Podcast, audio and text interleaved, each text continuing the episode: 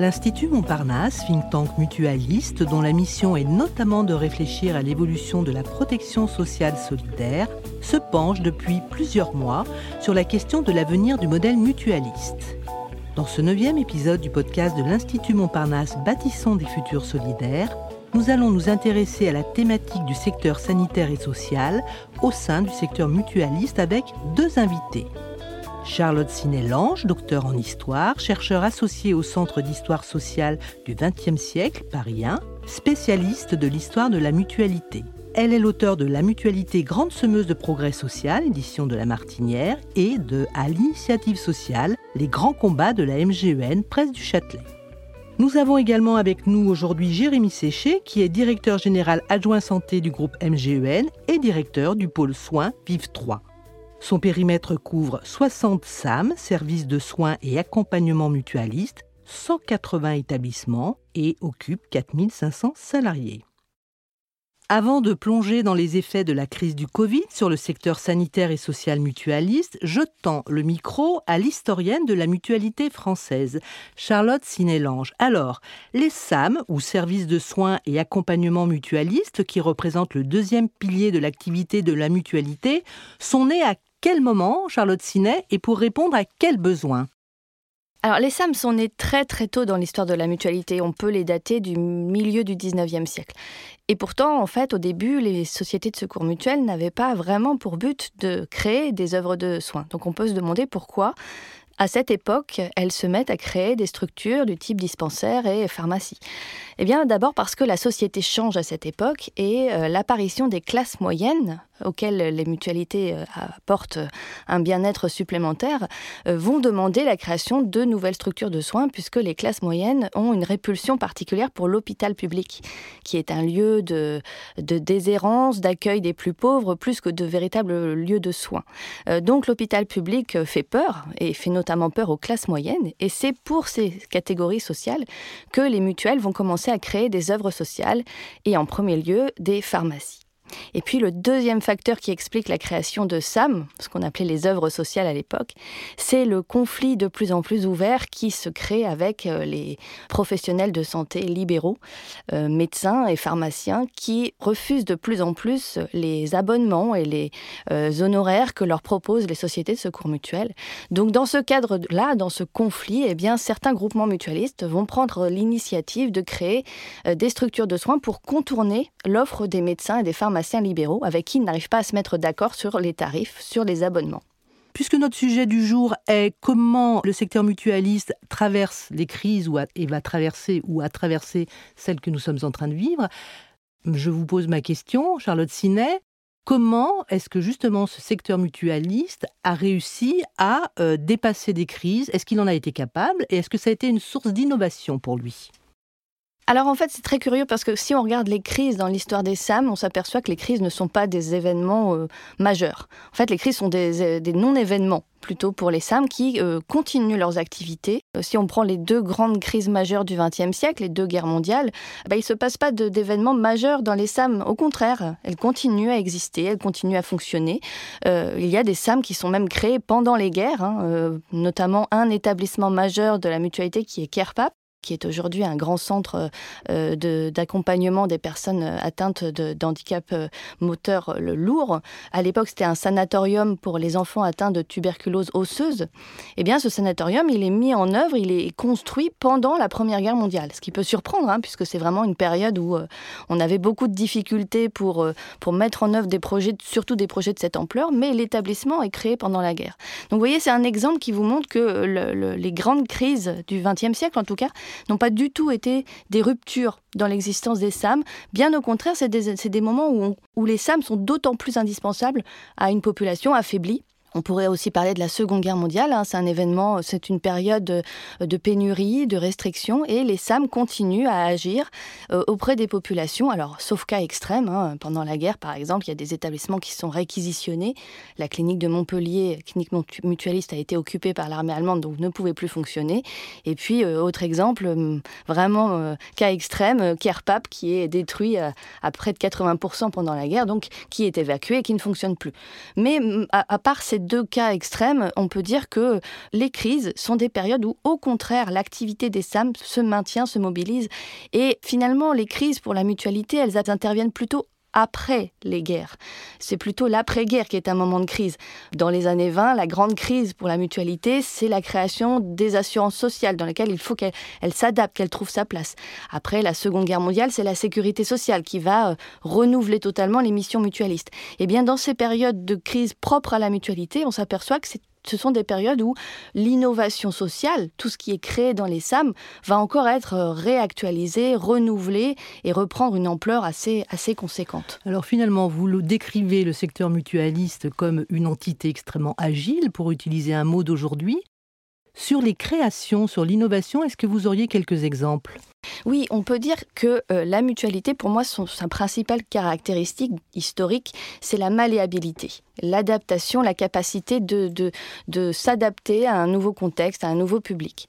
Euh, en fait, les SAM, plus qu'à des crises, ils s'adaptent à des catégories de population euh, particulièrement démunies. On, en a plein, plein d'exemples. Hein. Je, vais, je vais vous en citer trois grands majeurs parce que ce sont peut-être les plus caractéristiques, mais la mutualité s'est intéressée à des catégories victimes d'injustice, d'exclusion, euh, d'ostracisme, euh, à, qui elles ont fait une place nouvelle dans la société.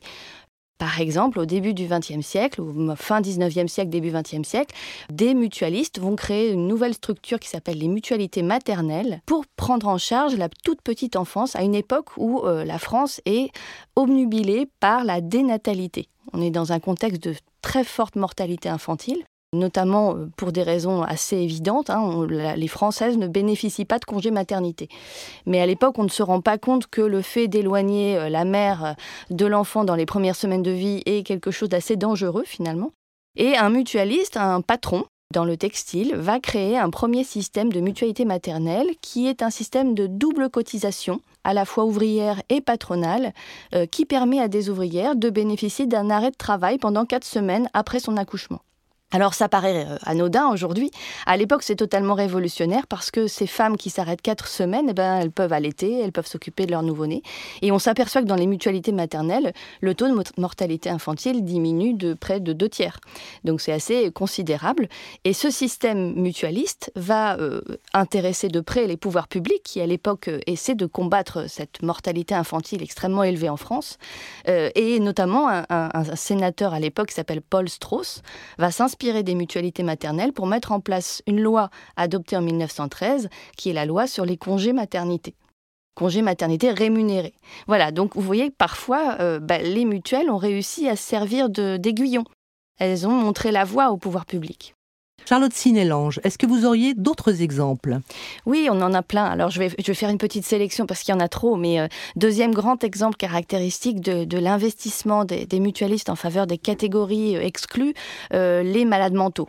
Et là, c'est un combat propre à la MGN, hein, qui est la mutuelle la plus investie dans ce secteur, à la libération face au drame qu'ont vécu les malades mentaux internés en asile pendant la guerre. Hein. Il y a eu une surmortalité effroyable dans les asiles psychiatriques. Euh, va s'associer à un psychiatre assez novateur à l'époque pour mettre en place un hôpital psychiatrique complètement hors norme, révolutionnaire, dans lequel les malades euh, euh, ne sont plus enfermés. En fait, on veut se battre contre le système carcéral de, l'asile et donc on va ouvrir les portes, retirer les serrures, les clés et laisser les malades libres de leur déplacement. C'est le début de ce qu'on appelle la psychothérapie institutionnelle à laquelle la MGN a fortement contribué avec son dispositif psychiatrique dès les années 50. On boit vos paroles, c'est passionnant. Encore un autre exemple peut-être. Alors dernier exemple qui est plus, plus culturel, et là encore ça implique la MGN. Dans les années 60, la MGN va créer un centre d'orthogénie au tout début des années 60. Alors centre d'orthogénie, on ne sait pas trop ce que ça veut dire, et c'est un peu euh, fait exprès parce que c'était un terme un peu barbare utilisé à bon escient par les, par les mutualistes pour désigner un centre de planification familiale. Alors il faut rappeler qu'on est au début des années 60 et qu'à l'époque, euh, la planification familiale familiale, la contraception est totalement illégale en France. Hein. On est encore dans les lois euh, de l'après-première guerre mondiale qui interdisent la contraception et l'avortement. Et la MGN décide euh, de passer outre, euh, de prendre le risque d'aller au-delà de la loi et ouvre un centre clandestin où sont délivrées des, des ordonnances de contraceptifs aux femmes, aux mutualistes, qui vivent à l'époque le, drame des grossesses non désirées, des grossesses multiples. et donc, ce sont ces mutualistes qui ont pris conscience de cette détresse grâce à leurs médecins, grâce à leurs militants de terrain, qui sont toujours à la rencontre des, adhérents, et qui donc décident d'aller au-delà de la loi, de, prendre cette initiative illégale pour faire passer une cause qu'ils considèrent comme juste. D'accord. Merci Charlotte Sinet pour ce tableau euh, non complet, on l'a bien entendu, il y a plein plein d'autres exemples, mais en tout cas euh, très parlant, ça c'est ça c'est évident. Jérémy Séché, je me tourne maintenant vers vous. Alors vous, en tant que directeur général adjoint santé du groupe MGEN et directeur du pôle soins Vive 3. Est-ce que vous confirmez cette capacité du secteur dont vous avez la responsabilité à s'adapter et à innover en temps de crise et notamment en temps de pandémie? Oui, absolument. Euh, les établissements du groupe MGEN, depuis mars 2020 euh, notamment, euh, ont montré leur capacité à faire face, à s'adapter et à innover. Tout d'abord, les établissements et les communautés professionnelles ont dû faire face, puisque vous imaginez bien, outre l'afflux de patients et la prise en charge des résidents, nos professionnels euh, ont été concernés personnellement ou sur un plan familial par euh, l'épidémie et il a fallu assurer la continuité du service et la continuité des, prises en charge. Au-delà, euh, la totalité de nos établissements ont rempli leur mission en s'adaptant, les établissements sanitaires, euh, aux différents moments de la crise, euh, ont été euh, en première ligne ou en deuxième ligne. Les EHPAD ont dû faire face à un certain nombre de clusters et, ont mis beaucoup d'énergie, beaucoup d'engagement à accompagner les résidents et leurs familles dans un contexte d'isolement de la personne âgée excessivement compliqué. Euh, notre établissement euh, du Royan, donc euh, dans le champ toujours des personnes vulnérables et dans le champ du handicap, a été particulièrement impacté par cette crise sanitaire. Et enfin, nos centres médicaux et dentaires ont été toujours précurseurs et en première ligne, que ce soit pour les activités de dépistage ou que ce soit pour les activités de, de vaccination. Alors l'adaptation, euh, ça s'est traduit euh, concrètement pour nos communautés professionnelles dans la capacité à identifier et à mettre en œuvre euh, de nouvelles organisations, notamment en créant des unités Covid ou en créant des unités post-Covid et en assurant les prises en charge toujours en continuité, soit à distance, soit dans le respect des règles d'hygiène. Alors bien entendu, il y a une dimension euh, d'innovation sur laquelle euh, je souhaite euh, revenir, puisque nos communautés professionnelles ont, notamment beaucoup investi le champ des prises en charge à distance. Alors pour les professionnels de la santé mentale, cela consistait à maintenir le lien avec les patients, que ce soit par voie téléphonique ou que ce soit en visioconférence. Évidemment, nos professionnels euh, médicaux euh, ont beaucoup eu recours à la téléconsultation et nous avons même innové sur des prises en charge qui n'existaient pas jusqu'à présent, notamment dans le champ des soins de suite et réadaptation, en mettant en œuvre de la télé-rééducation. Voilà, donc on peut vraiment considérer que nos communautés professionnelles euh, ont démontré euh, leur capacité d'adaptation et je dois d'ailleurs souligner que c'est toujours le cas euh, pour évidemment prendre en compte les évolutions de cette crise sanitaire et puis la montée en charge de l'activité classique qui fort heureusement nous permet de répondre aux besoins de santé de la population en général et de nos adhérents en particulier. Très bien. Alors, cette capacité à s'adapter et même à innover, telle que vous l'avez décrite, euh, indique-t-elle des nouvelles méthodes ou pratiques dès maintenant, ou en tout cas assez vite? Est-ce que ça va changer en profondeur les pratiques? On peut, on peut l'imaginer euh, en, rappelant tout d'abord que euh, aujourd'hui nos équipes sont extrêmement fatiguées. Hein. je, je, le rappelle, cette crise sanitaire, dans ses différents épisodes épidémiques, a nécessité une forte mobilisation, une très forte mobilisation. Et aujourd'hui, les établissements du système de santé en général sont vraiment confrontés à des tensions fortes en termes d'attractivité. Donc il faut euh, que nous nous mettions en situation de continuer à accompagner nos communautés professionnelles pour leur permettre euh, évidemment euh, de rebondir lorsque cette crise sanitaire sera en situation de, de s'atténuer. La deuxième dimension, c'est que euh, un enseignement fort de, de, cette crise sanitaire et des derniers mois, c'est l'accélération du management horizontal dans, dans, nos établissements. Concrètement, euh, il a fallu euh, trouver des solutions euh, à des problèmes de prise en charge inédits, notamment tout au long de l'année 2020. Et on a constaté que les équipes de, de, de l'aide-soignant au directeur, en passant par les communautés professionnelles, se sont toutes retrouvées au même niveau pour essayer de promouvoir les bonnes réponses au bon moment. Et, l'une des illustrations était notamment la capacité à trouver des équipements de protection individuelle et à inventer euh, de nouveaux types de prise en charge, par exemple dans les EHPAD. Donc on peut effectivement euh, considérer que euh, des nouveaux modes de fonctionnement, de nouvelles pratiques sont en train d'apparaître dans nos établissements.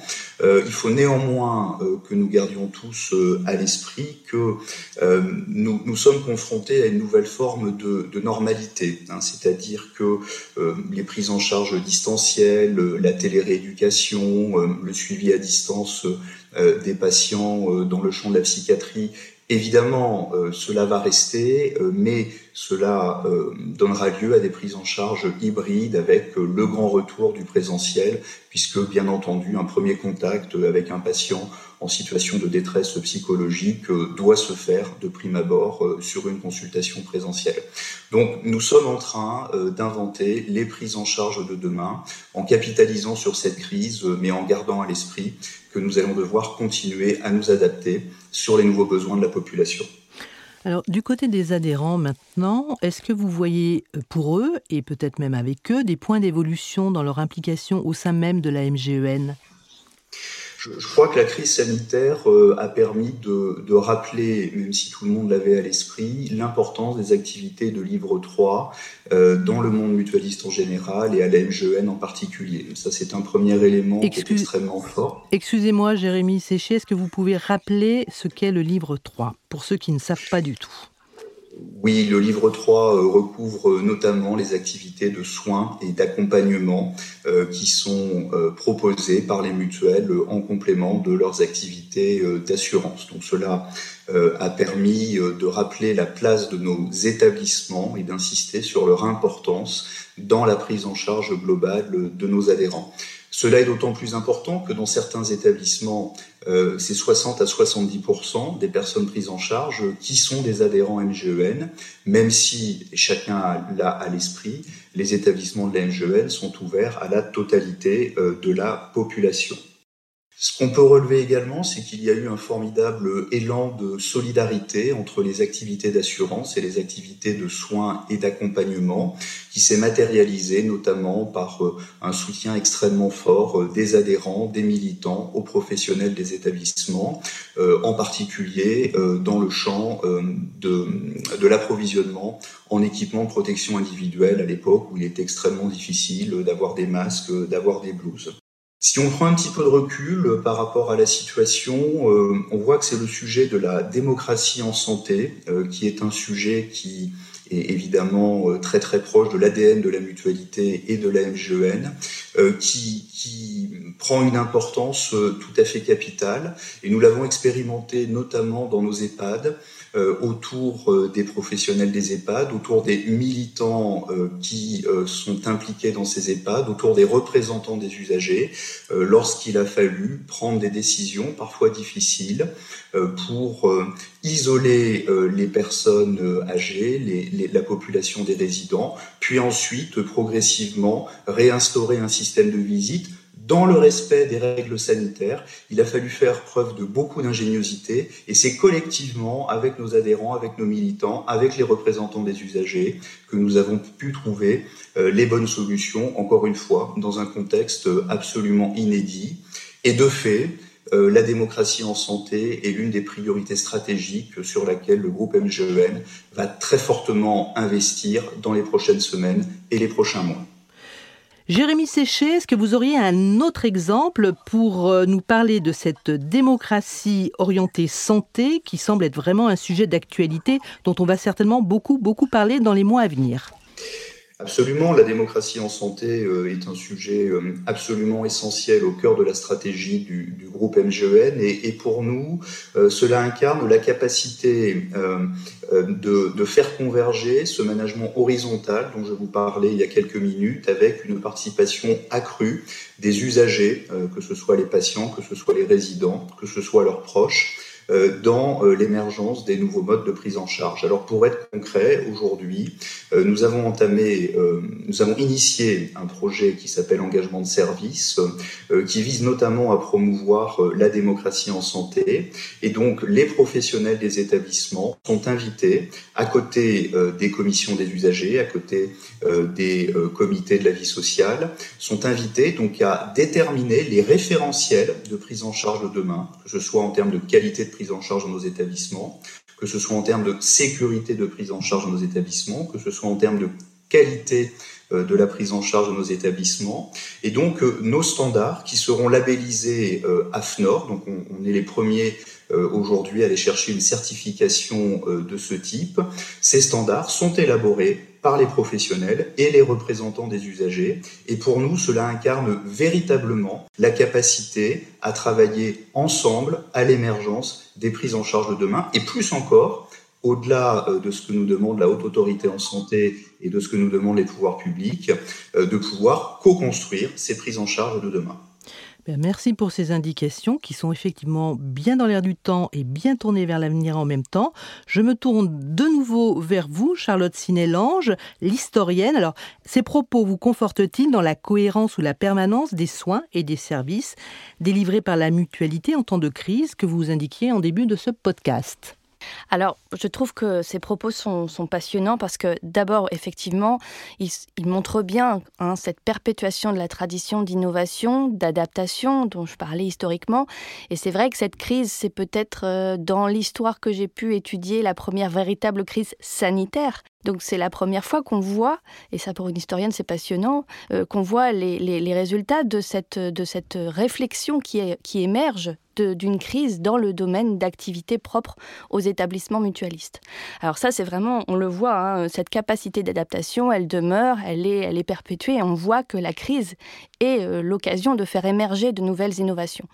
Deuxième élément que je trouve très intéressant dans les propos de Jérémy Séchet, c'est le fait qu'il euh, met en avant les communautés professionnelles et ça, je trouve que c'est extrêmement intéressant parce que justement, historiquement, les SAM ont fait émerger des communautés, pas seulement des mutualistes, pas seulement des médecins, mais des communautés de patients, de médecins, de, euh, de professionnels de santé qui ensemble ont engagé des innovations. Et c'était ça la clé du succès des SAM. Hein. C'est vraiment le fait que des mutualistes ont entendu des médecins qui ont entendu des malades. Et de là sont nés des projets extrêmement novateurs.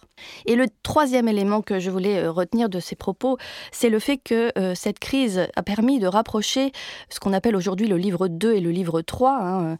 Donc depuis la réforme du Code de la mutualité de 2001, les activités mutualistes ont été séparées, cloisonnées dans différents livres hein, pour répondre aux exigences euh, juridiques du nouveau code euh, liées aux directives euh, européennes. Et moi, je trouvais que c'était vraiment dommageable pour la mutualité qu'on ait cloisonné comme ça des activités qui, au départ, sont très complémentaires et, et sont la force du mouvement, puisque ce sont les deux grands piliers de la mutualité. Être assureur, mais aussi être producteur de soins et devenir comme ça un acteur de santé global. Et c'est vrai que depuis une vingtaine d'années, on assistait à une différenciation de plus en plus plus forte entre ces deux livres, donc ces deux euh, corps d'activité, qui sont pourtant issus du même bastion et qui sont extrêmement complémentaires.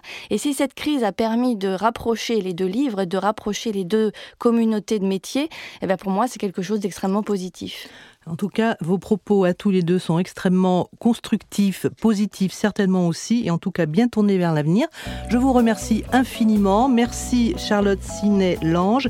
Merci Jérémy Séché. Et je vous dis peut-être à très bientôt. Nous espérons que ce podcast vous a donné de nouvelles clés pour mieux comprendre les enjeux du modèle mutualiste. Podcast à écouter et à réécouter sur le site de l'Institut Montparnasse, celui de Podcasters Media, ainsi que sur toutes les plateformes de podcast.